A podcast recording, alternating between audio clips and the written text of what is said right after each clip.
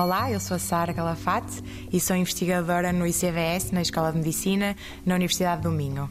Então, no meu trabalho, eu interesso-me pelas alterações da atividade neuronal que existem nos estadios muito iniciais da doença de Alzheimer. E a área do cérebro em que eu me foquei é o hipocampo, porque o hipocampo é a região do cérebro mais importante para a formação de memória. Sabe-se que muito nos estadios iniciais da doença há uma um aumento grande da atividade neuronal, que é uma disfunção da atividade neuronal nos pacientes de Alzheimer, e sabe-se também que o cérebro desenvolve mecanismos que tentam contrariar este aumento da atividade neuronal. No entanto, estes mecanismos na doença de Alzheimer falham. Alguns dos mecanismos que são responsáveis então por tentar manter a atividade do cérebro estável são mecanismos que se relacionam com o sono, portanto, são mecanismos que ocorrem durante o sono.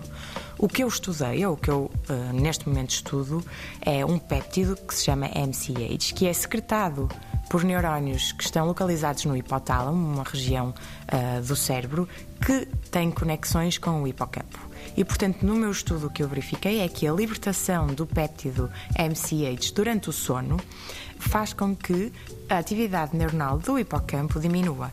E, portanto, o que nós propomos é uma nova linha de investigação em que este péptido que é regulado e que é libertado durante o sono, que para além de regular a biologia do sono, regula também então a atividade neuronal, protegendo o nosso cérebro para disfunções neuronais.